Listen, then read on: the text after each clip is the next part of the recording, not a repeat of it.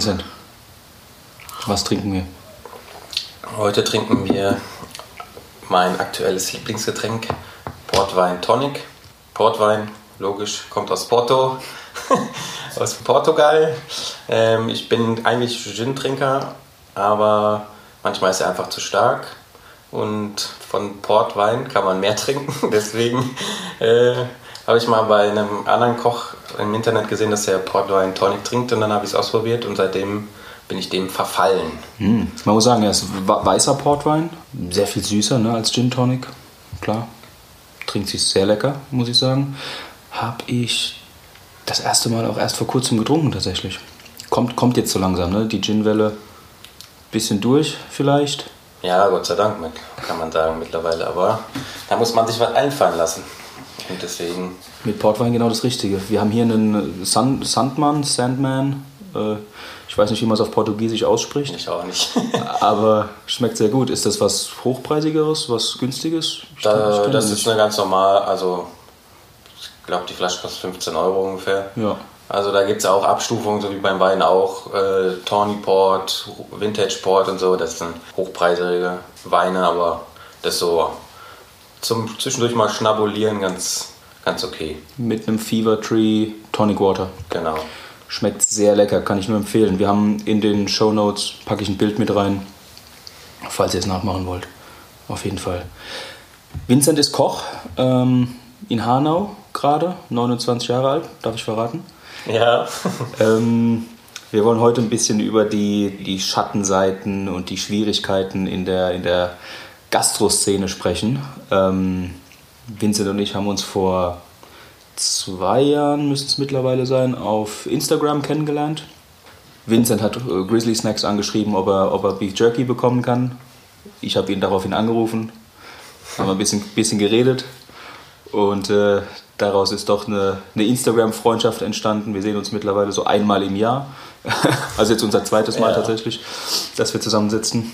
Und ich wollte die Chance nutzen, eben Vincent als Koch aus der Gastrobranche heraus ähm, vielleicht ein paar Geheimnisse zu entlocken, wie, wie er manche Dinge sieht. Ähm, werden wir mal schauen, wie viele Port Tonic der Gute braucht bis ja. wir die Antworten bekommen, die wir hören wollen. Ja, das geht schnell. So ein Zungenlöser ist immer ganz schnell. Aber fangen wir erstmal an mit, dem, mit deiner Biografie so ein bisschen, dass man einordnen kann, was, was hast du gemacht, ähm, warum bist du Koch geworden und so weiter. Das interessiert mich ja immer am Anfang am meisten. Also wie fing das bei dir an damals? Mm, eigentlich ganz unspektakulär. Ich habe nicht so eine, so eine romantische Geschichte wie viele beim Chef's Table oder so, die schon mit sechs Jahren in dem Restaurant vom Papa standen oder so. Aber äh, wir waren fünf Kinder zu Hause und jeder hatte immer so zwei, drei kleine Aufgaben. Und ich habe mich vor allem blöden Aufgaben gedrückt und deswegen meiner Mutter ein bisschen über die Schulter geguckt in der Küche. Okay. Und da ich ja gerne esse, habe ich gedacht, das ist schon mehr mein Ding, als die Spülmaschine auszuräumen. Und ja, dann ging es in der Realschule irgendwann an Praktikum in der neuen Klasse und boah, was machen wir? Ja, Koch ist eigentlich ganz cool. Damit kann man bestimmt viele Mädchen auch äh, beeindrucken. Okay. Ja, gut. Und dann habe ich ein Praktikum gemacht und fand es super cool und habe dann auch in dem gleichen Laden ein Jahr später meine Ausbildung direkt angefangen. Okay. Ähm, ja, drei Jahre Ausbildung gemacht, wovon ich nach den ersten drei Monaten eigentlich hinschmeißen wollte, weil es halt nicht, weil ich mir das halt nicht so vorgestellt habe, wie es war. Alle deine Kumpels gehen Wochenende feiern, trinken und genießen ihre 17, 18 Jahre. Und Vincent steht halt in der Küche von morgens 10 bis abends 10. Ja. Dann in meinem jugendlichen Leichtsinn dachte ich dann so, boah, nee, eigentlich keinen Bock mehr. Aber Gott sei Dank habe ich durchgezogen. Na gut, meine Mutter hat ein bisschen nachgeholfen. äh, aber ja, dann Ausbildung gemacht und dann durch harte Schule gegangen. Mein Küchenchef war noch von der alten Schule, sagt man so in Anführungszeichen. Er hat auch gern mal einen Topf geworfen oder wenn du die Soße rechts angerichtet hast, statt links, dann flogen auch mal Teller und du durftest natürlich dann nach, Schicht, äh, nach der Schicht halt sauber machen. da machst du halt auch nur einmal den Fehler. Ja.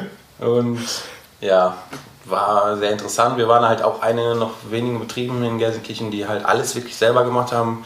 Von Cremes, Suppen, Soßen angesetzt. Das hat mir sehr geholfen. Mhm. Und dadurch, dass ich halt der einzige Azubi war und eigentlich der einzige Mitarbeiter noch nach dem Küchenchef, mhm. äh, musste ich halt auch sofort ran. Wurde direkt an, an Posten gestellt und gesagt, da ist die Karte, seht zu. In deiner Ausbildung schon? In der Ausbildung, ja. Da habe ich schon gedacht, so, scheiße, ja. Aber am Ende des Tages hat es mir geholfen. Durchgezogen und. Als du das, das Praktikum angefangen hast, dann da warst du 15, 16? Ja. Sowas? Ja. Wie lange war das Praktikum? Das ging zwei oder drei Wochen, ich weiß gar nicht, zwei Wochen, glaube ich, war es. Okay, hast du da schon so einen wirklichen Einblick bekommen? Als Ja, absolut. Also Ja. der Küchenchef hat mich direkt mit eingebunden, weil er war froh über jede Hand. Okay. Und weil die so zufrieden mit mir waren, haben sie nach meinem Praktikum mir schon direkt einen Vertrag in der Hand gedrückt. Ach, krass. Und da war ich natürlich safe. Ist halt cool, wenn du schon in der neuen Klasse einen Vertrag hast und der Voll. eigentlich nur noch irgendwie durch die 10. Klasse kommen muss. Ja. So habe ich mich dann auch verhalten. Ja, also gerade so die, Mir die kann eh nichts passieren. Ja, ja, genau. Also eigentlich war ich nochmal in der Situation, dass ich sitzen geblieben wäre. Okay. Weil ich habe halt Larifari gemacht dann, ne? weil Okay. ich wusste, ah, ich bin safe. Okay. Aber das hat auch so gerade funktioniert, weil mein Klassenlehrer einfach keine Lust mehr auf mich hatte und mir deswegen eine bessere Note gegeben hat, dass ich, ja, Geh, ja aber geh mit Gott. genau, damit So. ich auf jeden Fall weg bin. Geil, geil. Ja, äh, ja das Okay. war halt schon cool, weil man war ein bisschen safe, aber das Zeugnis am Ende war halt nur so, aber gut, hat ja gelangt. Ja. War ja egal. ja. Okay. Hattest du dann in dem Praktikum schon gemerkt, dass das was ist? Also hast, du hast dich über einen Vertrag gefreut und hast erhofft, dass es auch gleich weitergeht? Oder waren die zwei Wochen total zum Abkotzen? Nee, war schon cool. Vor allem das erste Mal äh, richtig arbeiten. Okay. Und gut, ich habe bei meinem Vater äh, in der Firma damals in den Ferien ein bisschen geschafft, aber dann war, war das so mein erstes eigenes so und hast direkt eine Uniform, also quasi eine Kochjacke bekommen, warst halt ein Teil von denen, ja. Ja. Dann hast du noch schon ein Messer gehabt, aber da warst du, hat man sich natürlich gefühlt wie der King, ja. Okay, klar. und die, na, wie gerade schon gesagt, die Mädels fanden das halt auch nicht so schlecht, ja. Voll und gut. deswegen, ja, das hat schon Spaß gemacht und deswegen habe ich gedacht, äh, das kann was werden. Also ich muss sagen, das war nicht zu 100 Prozent, wo ich sage, oh, mein Traum, mein Traum geht in Erfüllung, aber es war so eine Entwicklung. Wie gesagt, erst wollte ich ja sogar abbrechen und äh, habe dann doch weitergemacht. Schwierige Zeiten, hoch, tief. Aber jetzt mittlerweile kann ich sagen, ich bin froh, dass ich damit mein Geld verdienen darf Klar. und macht halt sau Spaß. Wie lange hat es gedauert nach dem Beginn der Ausbildung, dass du abbrechen wolltest und an was lag das? Weil du realisiert hast, wie hart das ist? Ja, erstens, weil es hart war. Ähm, dann kam dazu, dass ich halt, ja, nicht gepiesackt wurde, aber das Restaurant hatte von 10 bis 14 Uhr geöffnet und dann ab 17 bis 22 Uhr wieder. Es gab also drei Stunden Mittagspause und ich hatte nur 10 Minuten Fußweg. Aber Vincent war der, der dann in der Pause, wo alle anderen in der Pause gegangen sind, im Restaurant stand und für die Kellner Besteck poliert hat und Tische eingedeckt, weil die natürlich dachten, ach, der Azubi macht das schon. Ne? Und dann irgendwann ist halt auch viel. Aber da dachte ich, boah, ja, und dann hört man halt von seinen Kumpels, ja, wir gehen am Samstag in die neue Disco, kommst du mit? Nee, ich muss arbeiten. Klar. Nächste Woche wieder, nein, ich muss arbeiten. Und als Azubi kannst du halt schlecht zum Küchenchef gehen und sagen, hier, ich hätte gerne mal Wochenende frei. Da sagt er, ja, kein Problem, aber dann brauchst du am Montag auch nicht wiederkommen, ja. Klar. Deswegen war es zuerst so, boah, nee, das eigentlich nicht.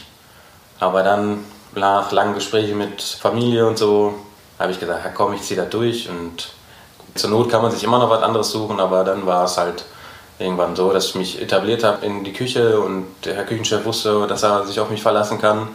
Dann geht man auch ganz anders miteinander um und dann wurde es halt immer besser. Ja. Also, Okay. Das klingt ja nach einer eigentlich typischen Story für Koch-Azubis, oder? Die dann das erste Mal so realisieren, wie also die Arbeitszeit, die Hitze, der Druck und so weiter, das, die Abgrenzung vom sozialen Leben. Also dass Freunde und Familie halt, ne, dann ist man halt auch mal nicht auf Geburtstagen und so weiter. Genau, ja. Ähm. Also man hat viel gemerkt in der Berufsschule auch. Da waren viele, die dann halt auch im Krankenhaus gelernt haben oder in der Kantine oder so. Die hatten halt nach acht Stunden Feierabend, Wochenende frei, Feiertag zwei. Okay. Ähm, das war halt bei mir nicht so.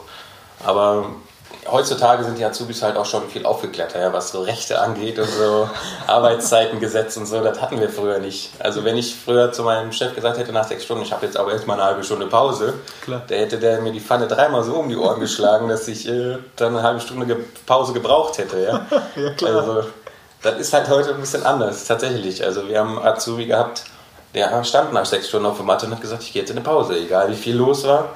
Laut Gesetz musste es ihm machen, aber es geht halt gerade in der Situation nicht.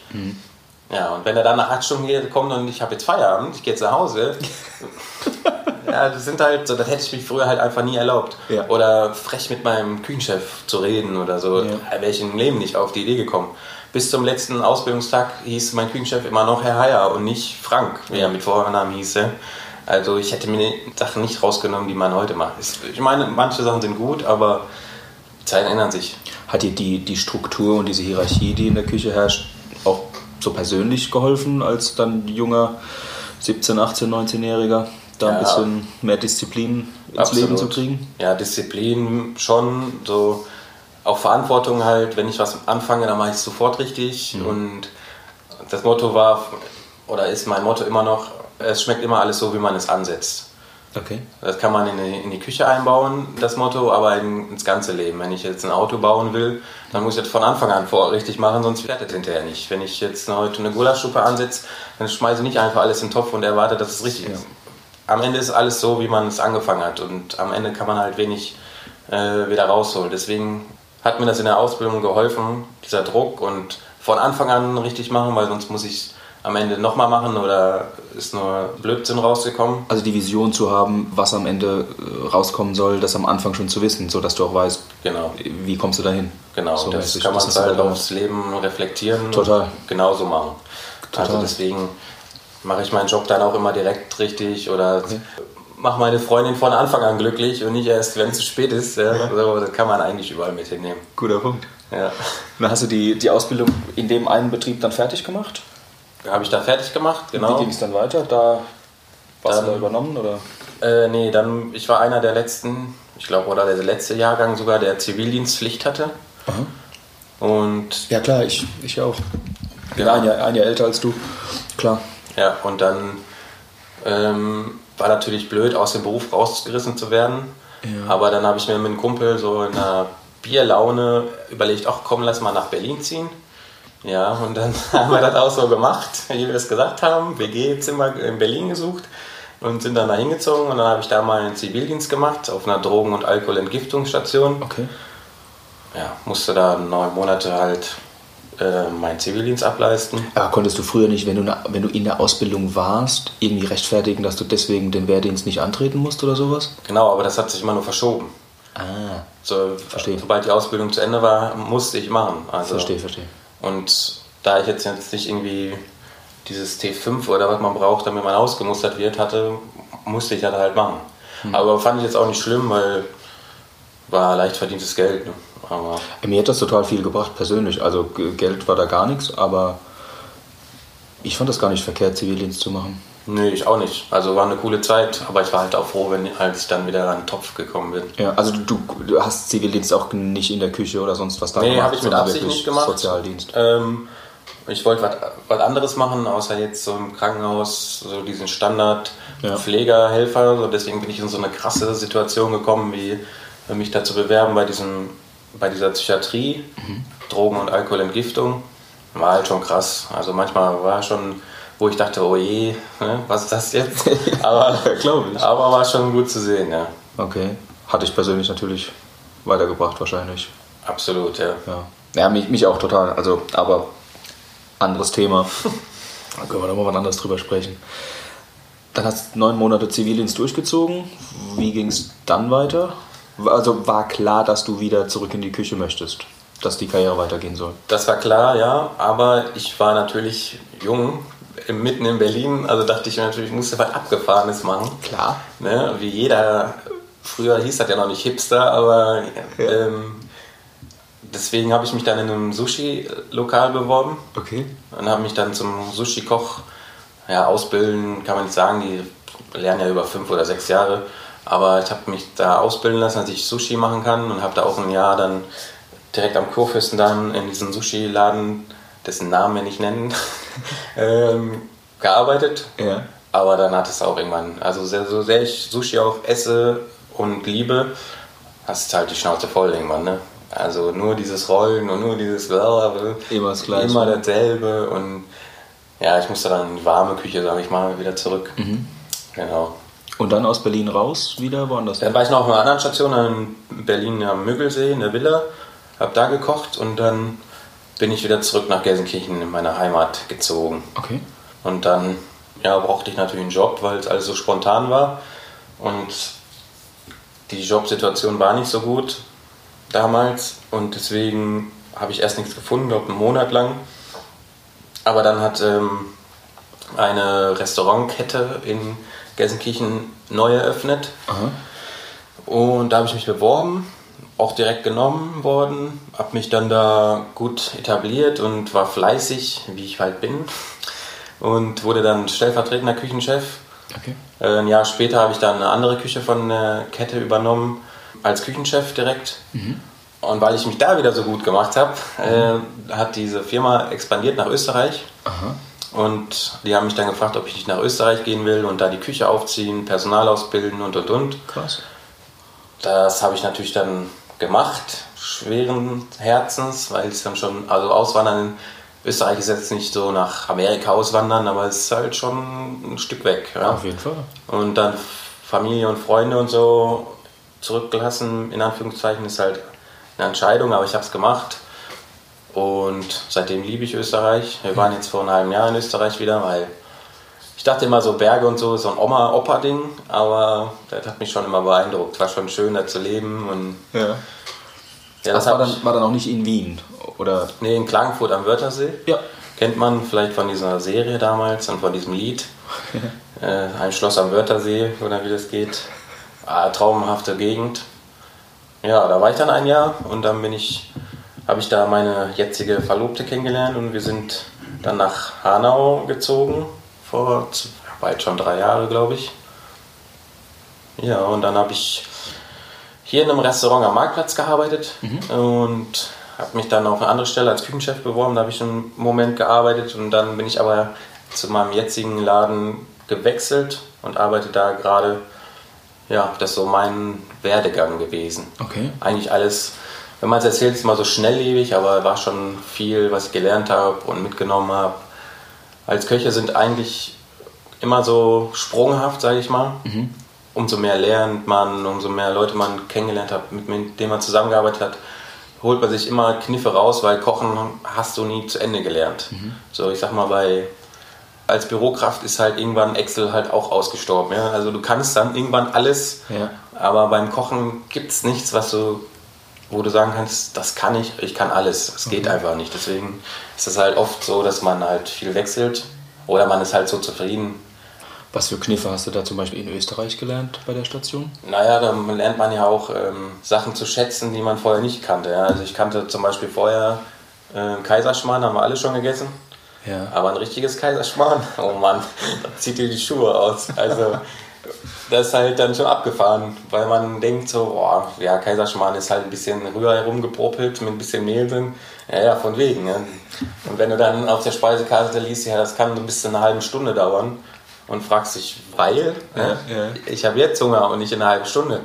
Ja. Äh, aber du dann erfährst, wie es eigentlich gemacht wird, was da für eine Arbeit hinterher ist äh, mit dem Eiweiß aufschlagen und so, dass es nicht zusammenfällt und die, genau die Hitze und so, das ist halt schon, ja, man nimmt da halt so Spezialitäten mit. Auch die Mentalität nimmt man mit, was man auch in Personalführung mit einfließen lässt, weil man sieht, die sind von ganz anderem Schlag als die Deutschen mhm. und ja, da kann man halt viel lernen. Also handwerklich äh, wie persönlich genauso. Okay. Was hast du in Berlin beim, beim Sushi-Laden gelernt? Naja, da lernt man dann halt ne, richtiges Sashimi schneiden, da gibt es eine richtige Schnitttechnik, das schneidet man ja nicht einfach so runter. Der Küchenchef da, dieser Japaner, der hat halt auch seine eigene Rezeptur, die verrät er halt auch nicht, das ist halt so ein Geheimnis. So, aber man kommt schon dem ganz nah, wenn man mal ein bisschen blinzelt oder mal unauffällig hinguckt. Ja, man lernt dann halt schon eine ganz andere Küche wieder kennen, wo du vorher denkst, ja, Reis ist Reis, aber okay. jeder Reis verhält sich schon wieder anders und so, das lernt man dann. Ähm, weil vorher dachtest du, Sushi-Reis koche ich, hier mal ein bisschen Essig dran, ein bisschen ja. Zucker, auf Wiedersehen. Ja? ja? Aber vorher wusste ich nicht, dass ein Korn brechen kann im Reis und so. Ne? Das weiß man ja alles vorher nicht. Ja? Deswegen, und wenn du bei jedem Job nur eine Sache mitgenommen hast, hast du halt schon gewonnen eigentlich. Ja? Voll. Absolut. Und in deiner aktuellen Station, darf man darüber reden, wo du, wo du bist? Ja, weißt du, was das für ein, für ein Schuppen? Das ist äh, ein Konzept, das gibt es glaube ich schon öfter, aber das, äh, der Laden heißt Hannibal und wir bekochen aus einer Küche zwei Restaurants. Aha. Unten ist die sogenannte Landhausküche, das ist so gehobene, gutbürgerliche Küche, regional, saisonal. Und dann oben in diesem Turm gibt es noch ein Fine Dining Restaurant, Bright Lounge. Okay. Ähm, da kochen wir halt auf Gourmet-Niveau, also wirklich mit bestem Fleisch, beste Zutaten, punktgenau angerichtet und und und mit Qualitäten zum Stern erkochen. Ja, da bin ich gerade und ja, da lernt man auch schon wieder, weil man wusste vorher, oh man, in der Küche hast du viel Stress. Aber wenn du zwei Restaurants aus einer Küche bekochst und dann auch noch in der einen Version so, dass du gehoben kochen musst, das schon stresst noch mehr. Also ist dann wirklich so, dass du, äh, ich sag mal, in der einen Minute Klöße mit Gulasch für die Landhausküche äh, Genau. schicken musst und in der nächsten Minute dann äh, Hummer, dies, das. Genau, Äh, wirklich so. Korrekt. Das ist ja krass. Das ist schon, ja, das ist gewohnt. Also vor einem Jahr, als ich da angefangen habe, dachte ich mir, äh, unmöglich. Vor allem nicht aus dieser Küche. Ja. Die ist halt vielleicht halb so groß wie mein Wohnzimmer, also so 20 Quadratmeter. Ja. Ja, und da laufen dann halt auch irgendwie sechs Köche zu Spitzenzeiten rum. Ja. Jeder steht sich im Weg und es ist schon spannend. Aber man hat es drauf, wir sind drin in, in unserem Flow. Also es läuft. Anstrengend, aber es läuft. Wenn du jetzt so viele Stationen schon hinter dir hast und dann den ganzen Tag mit Kochen zu tun hast, hast du dann privat noch Bock, was zu machen? Bock schon, aber eher dann so einfach wie möglich. Eine Verlobte ist halt auch nicht, äh, nicht äh, so, dass sie jetzt jeden Tag Hummer will oder so, Ja. ja. sondern die will was ordentliches auf dem Tisch, Okay. ja, mit viel Geschmack und sonst ist ihr wurscht, was ich mache, Hauptsache es schmeckt. Okay. Aber eigentlich bin ich auch froh, wenn wir meißen gehen oder Also du bist, du bist fürs Kochen zu Hause zuständig. Das teilt ihr euch nicht oder du übernimmst es? ja, so zwei, drei, vier Mal im Jahr ist meine Gattin dran. Okay. Aber sonst bin ich eigentlich am Herd. Mal kochen wir auch zusammen, so dass sie mir beim Schnibbeln hilft oder so, aber Klar. eigentlich bin ich dann der Koch. Was isst so ein Vincent privat gerne? Mit Freundin oder ohne Freundin? Na, sagen wir mal ohne Freunde. ohne Freundin, ja, dann esse ich schon gern mal außergewöhnliche Sachen. Oder Special Fleischcuts wie Hängersteak oder auch mal ein Hummerchen oder mal ein paar schöne Garnelen oder so. Das, Okay. da lasse ich mir dann manchmal nicht lumpen. Sehr gut. Ähm, man muss dazu sagen, äh, ich bin heute bei dir Gast. Ähm, wir sitzen in deinem Wohnzimmer und Vincent kocht für mich heute. Also wenn er jetzt so erzählt, mal was Einfaches zu Hause machen, kann ich so nicht bestätigen. Ähm, ich kram gerade mal das Menü raus, was wir heute essen. Hat er mir gestern Abend noch geschickt per WhatsApp. Also vor mir liegt hier ein, ein Fünf-Gänge-Menü. Ja. Damit fängt es ja schon mal an. Der erste Gang: Schwertfisch, Avocado, Papadam, Skier und Zitrone. Klingt ja jetzt mal nicht äh, nach einem einfachen Bauernsalat. Nee, aber Also, was ist denn da los? Warum? Naja, ich bin, bin auch gerne Gastgeber und wenn ich Besuch bekomme, was in meiner wenigen Zeit halt auch nicht so häufig ist, Klar. weil alle meine Freunde oder so, die arbeiten halt zu normalen Zeiten. Wenn ich dann koche, dann koche ich halt auch gerne mal ein bisschen ausgefallener und so wie dich, jetzt sehen wir uns nur einmal im Jahr, dann muss man schon ein bisschen, ja, nicht auf Kacke hauen, aber dann habe ich auch Spaß dran, einfach mal ein bisschen Gas zu geben und wenn du dich dann hinterher noch drüber freust, habe ich alles richtig gemacht. Ja, klingt gut, ich bin sehr glücklich. Der vierte Gang: Wagyu, Curry, Tomate, Petersilie, Eigelbjü und Jerky. Wie kommst du darauf, das so zu kombinieren, wie es hier steht? Was geht da vor? Naja, erstens musste ich Jörg irgendwo einbauen, weil du bist ja heute hier, ja. Da komme ich ja nicht drum rum. Okay, lieb, ja, lieb, lieb. Weil ja. so schlecht ist es ja auch nicht. So schlecht ist unser Jerky nee, nicht. so schlecht. Nee, aber wie schon gesagt, dann soll es auch was Feines sein, kann auch mal eine Mark mehr kosten und ich achte halt dann darauf, dass von allen etwas dabei ist. Also A, natürlich muss es zusammenpassen, B, muss es mehrere Geschmacksrichtungen haben. Was heißt aber zusammenpassen? Weil, ähm, Beispiel, meine liebe Frau, die kocht jetzt nicht so gerne. Und wenn sie kocht, wirft sie irgendwie alles zusammen. Also ne, nicht böse gemeint, die interessiert sich auch nicht groß für Kochen oder so. Die isst gerne und isst gerne in, in einer schönen Atmosphäre. Ihr ist die Atmosphäre in Restaurants wichtiger als das Essen, tatsächlich. Ja. Ne? Aber wenn die dann kocht, dann packt die irgendwie alles zusammen, auf was die gerade Lust hat. So. Aber das passt überhaupt nicht zusammen. Also das heißt, Ja, ja, ich verstehe schon. Ne? Wie, wie, was kannst du mir beibringen, wie Dinge zusammenpassen? Weil du bist ja vom Fach, also du weißt ja, was das heißt. Was kann ich mir da mitnehmen? Naja, grundsätzlich passt ja erstmal alles zusammen. Ja, wenn es Okay. am Ende schmeckt.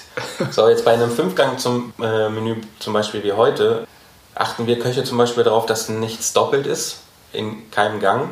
Okay. Das heißt also, wenn ich in Vorspeise jetzt wie jetzt Avocado habe, darf es im ganzen Menü nicht nochmal auftauchen. Okay. Warum ist das so? Man könnte ja Das auch eine rote, so. rote Linie machen.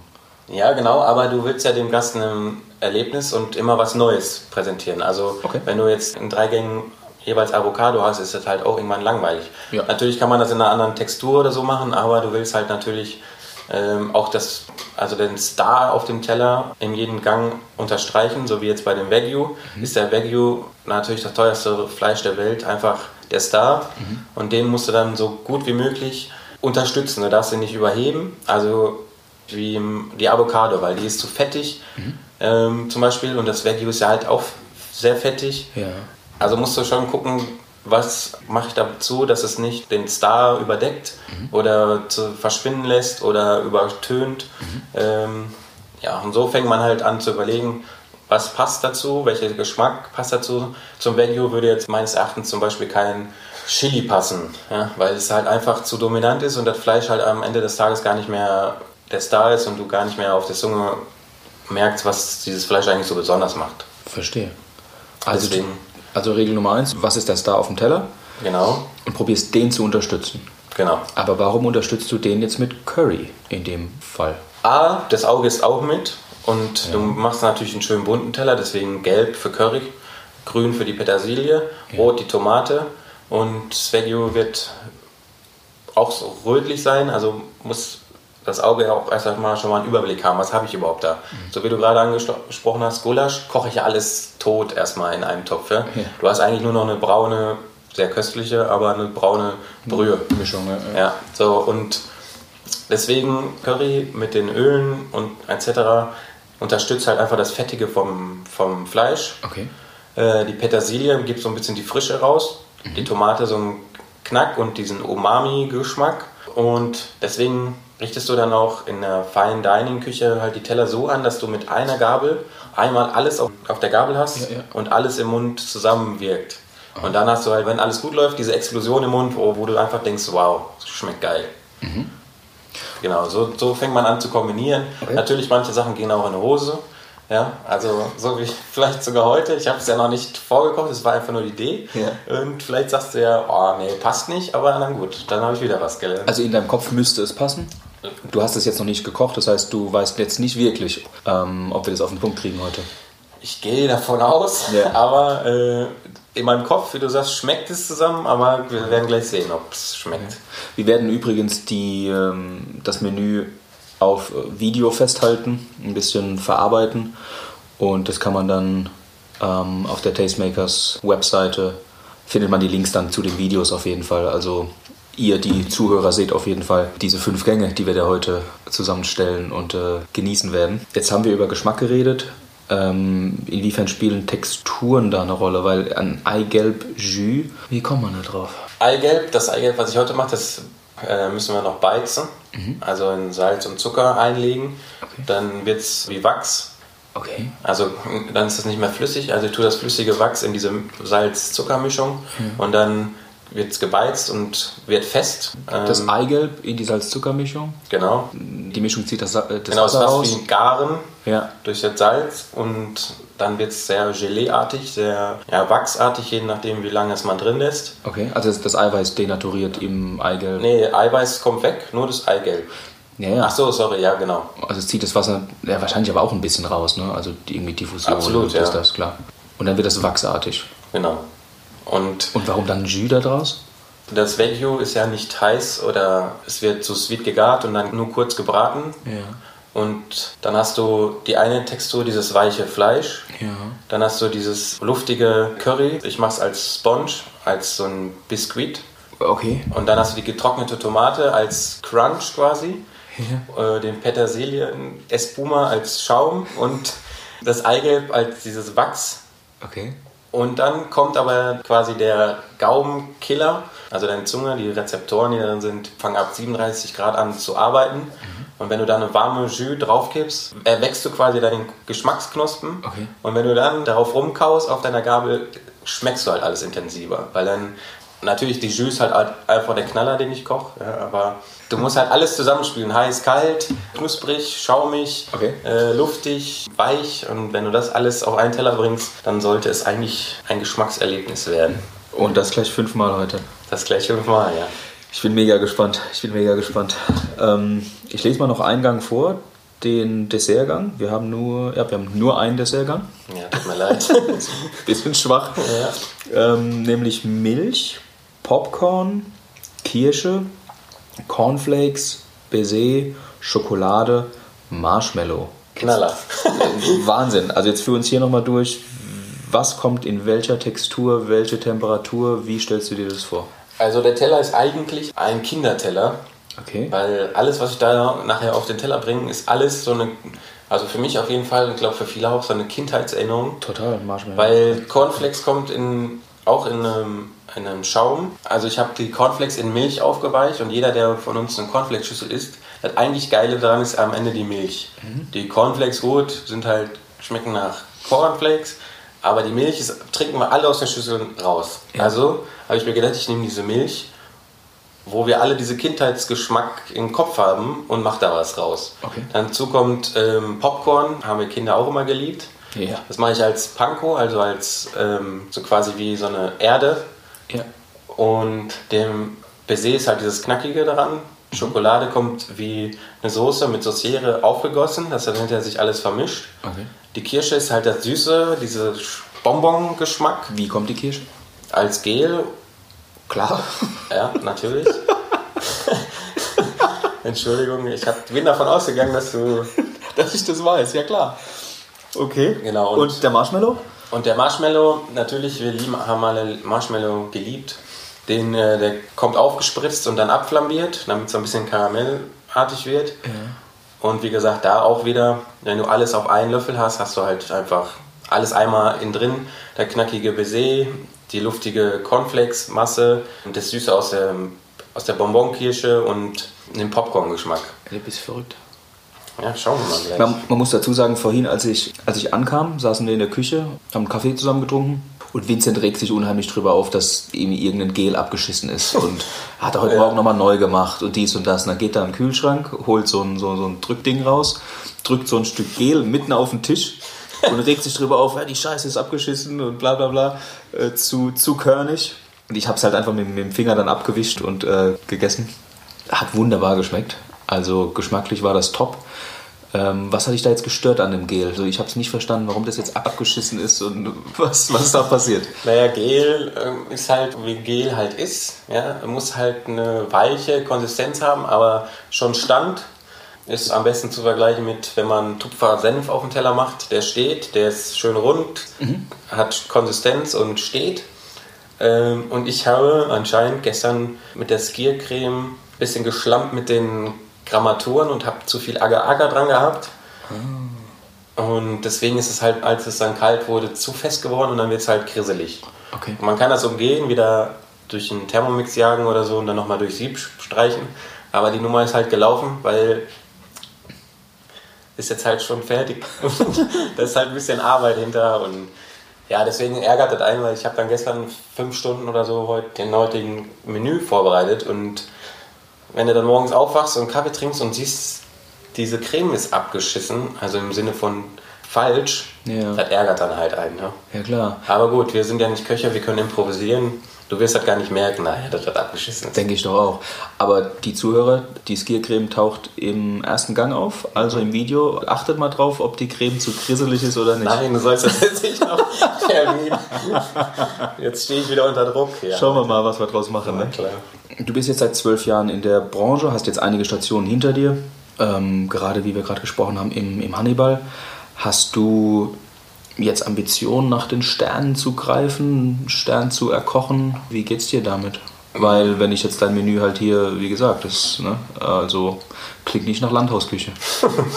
Nee, ist auch keine Landhausküche. Äh, ich würde es jetzt auch kein Sternemenü nennen, obwohl es wahrscheinlich darunter fallen würde von der Aufmachung. Aber das Sterne-Thema ist halt ein gespaltenes Thema. Viele Köche jagen danach. Mhm. Viele wissen schon in der Ausbildung, ich will irgendwann mal Sternekoch werden. Mhm. Bei mir war es nie so. Also natürlich reizt es ein und das sind die Besten der Besten, aber ich war eigentlich immer so auf dem guten Kochenniveau und wollte auch da bleiben. Aber jetzt in dem Laden hat sich halt ergeben, dass wir da Ambitionen zu haben. Mhm. Und privaten ähm, bilde ich mich natürlich auch vor. Ich probiere dann viel aus. Was gibt's Neues? Du guckst natürlich, wer macht wie da, Instagram und so, sind alle am sich immer alle am Übertreffen. Mhm. Und du willst natürlich dann auch irgendwann wissen, wie zum Beispiel geht dieses Skiercreme und ja. wie geht das. Und dann versucht man sich natürlich auszutoben und macht halt einen Mordspaß. Und wenn man es drauf hat, hat man es drauf. Und dann kann man seine Gäste, so wie dich, heute halt mal ein bisschen überraschen. Mhm. Genau, deswegen, ich habe jetzt nicht die Absicht, Sternekoch zu werden, aber für viele ist das halt ein Ziel momentan bei mir gerade nicht. Nicht so arg, okay. Es gibt ja auch viele Missverständnisse, gerade wenn es um die, um die Sterne geht. Du, du hast ähm, gesagt, ja, Sternekoch werden. Wie ich ja von einem anderen Gespräch mit dir weiß, äh, regst du dich auch gerne darüber auf, dass es keine Sterneköche gibt. Warum gibt es keine Sterneköche? Erklär das mal. Ja, ich, äh, das ist so, ein Thema, weil ich bin halt äh, ein direkter Mensch. Ich komme aus dem Ruhrpott, ich sage halt, was ich denke. Und wenn du dann einen Sternekoch vor dir stehen hast, und ein bisschen so den Klugscheißer raushängen lassen willst, dann sagst du zum Beispiel so Sachen wie, dass es eigentlich keine Sterneköche gibt, offiziell. Genau. Warum? Weil dieser Guide Michelin, der zeichnet äh, Restaurants aus, beziehungsweise die Küchen und keine Person speziell. Aber natürlich muss ich dazu sagen, wenn ich jetzt einen Sterne koche, dann würde ich mich auch Sternekoch nennen, äh, weil man halt stolz auf äh, seine Leistung ist und zu Recht auch, weil es ist halt eine Mordsarbeit die dahinter steckt, über Jahre. Aber der Guide Michelin ist ein Reiseführer, ein Restaurantführer und kein Köcheführer ähm, und zeichnet halt Küchen aus und keine Köche. Und wenn man sich da mit einem Koch unterhält, der mal einen Stern erkocht hat oder einen Stern hat und ihm sowas vor den Kopf wirft, dann kann man halt schon ganz schnell Probleme bekommen. Zu Recht einerseits, andererseits ähm, sehen wir alle im Fernsehen, ah, Sternekoch, dies und der und ah, zwei Sterne hat er bekommen und da in dem drei Sterne Haus mit dem drei Sterne Koch, das ist halt eigentlich Blödsinn, wenn man es streng nimmt. Ja, ja es, wird, es wird dann oft zugespitzt auf die Person. Genau, ähm, weil ich halt auch der Meinung bin, weil ich halt, klar, ich bin Koch, ähm, dieser Koch XY, der kocht ja nicht allein in der Küche. Genau.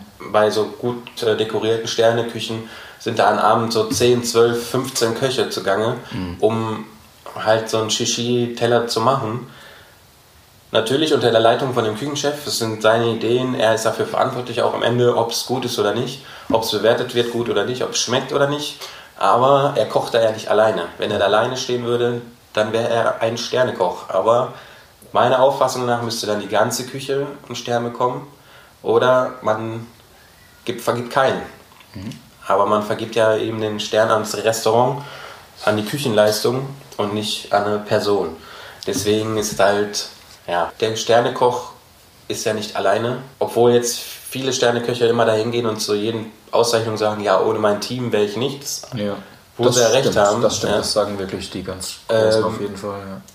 Aber gut, deswegen, das ist ein Diskussionsthema gerne, aber das stechere ich auch ziemlich gerne an, wenn ich so einer Person gegenüber bin. Ich war jetzt letztens wieder als Gastkoch in Frankfurt bei einem Sternekoch.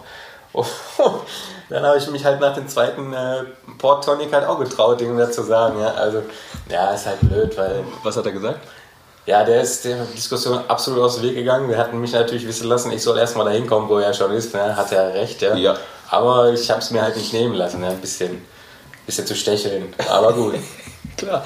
Deswegen kann man die Sterne auch nicht mitnehmen, weil ja die, die Küchenleistung der, der Location ähm, ausgezeichnet wird. Genau, das, das Restaurant bzw. die Küche wird ausgezeichnet und wenn jetzt der Sternekoch kündigt und ins Restaurant zum Rathaus am Hauptbahnhof geht, mhm. hat das Rathaus am Hauptbahnhof keinen Stern. Nicht automatisch einen Stern, klar. Das andere Restaurant natürlich behält seinen Stern, muss das aber jedes Jahr neu kochen. Mhm. Also die werden jedes Jahr getestet und das ist halt auch das Schwierige am Sterne-Küchen-Dasein, weil du halt A, erstmal unterm Druck bist, wenn du einen Sterne kochen willst. Mhm. B, wenn du diesen dann bekommen hast, musst du ihn ja auch halten. Viele Restaurants wollen sich nicht die Blöße geben und den zu verlieren. Ja. Ähm, heißt also, du arbeitest permanent unter diesem Druck. Jeder Gast könnte dieser Inspektor sein. Mhm. Und es muss halt alles akkurat, alles auf dem Punkt sein. Ja. Und deswegen sind A, auch unter anderem die Menüs so teuer, weil natürlich verwenden die hochwertige, teure Produkte, aber du brauchst viele Leute und viel Zeit dafür, einen einzigen Teller so hinzubekommen, wie du ihn haben willst. Wie gesagt, ich habe heute für dieses ganz normale Kirschgel irgendwie eine Dreiviertelstunde gebraucht. Ja. Ähm, gut, man macht es einmal für mehrere Tage dann im Restaurant, aber du hast halt einen Mordsaufwand für ein kleines äh, Ergebnis wie einen einzelnen Punkt. Ja.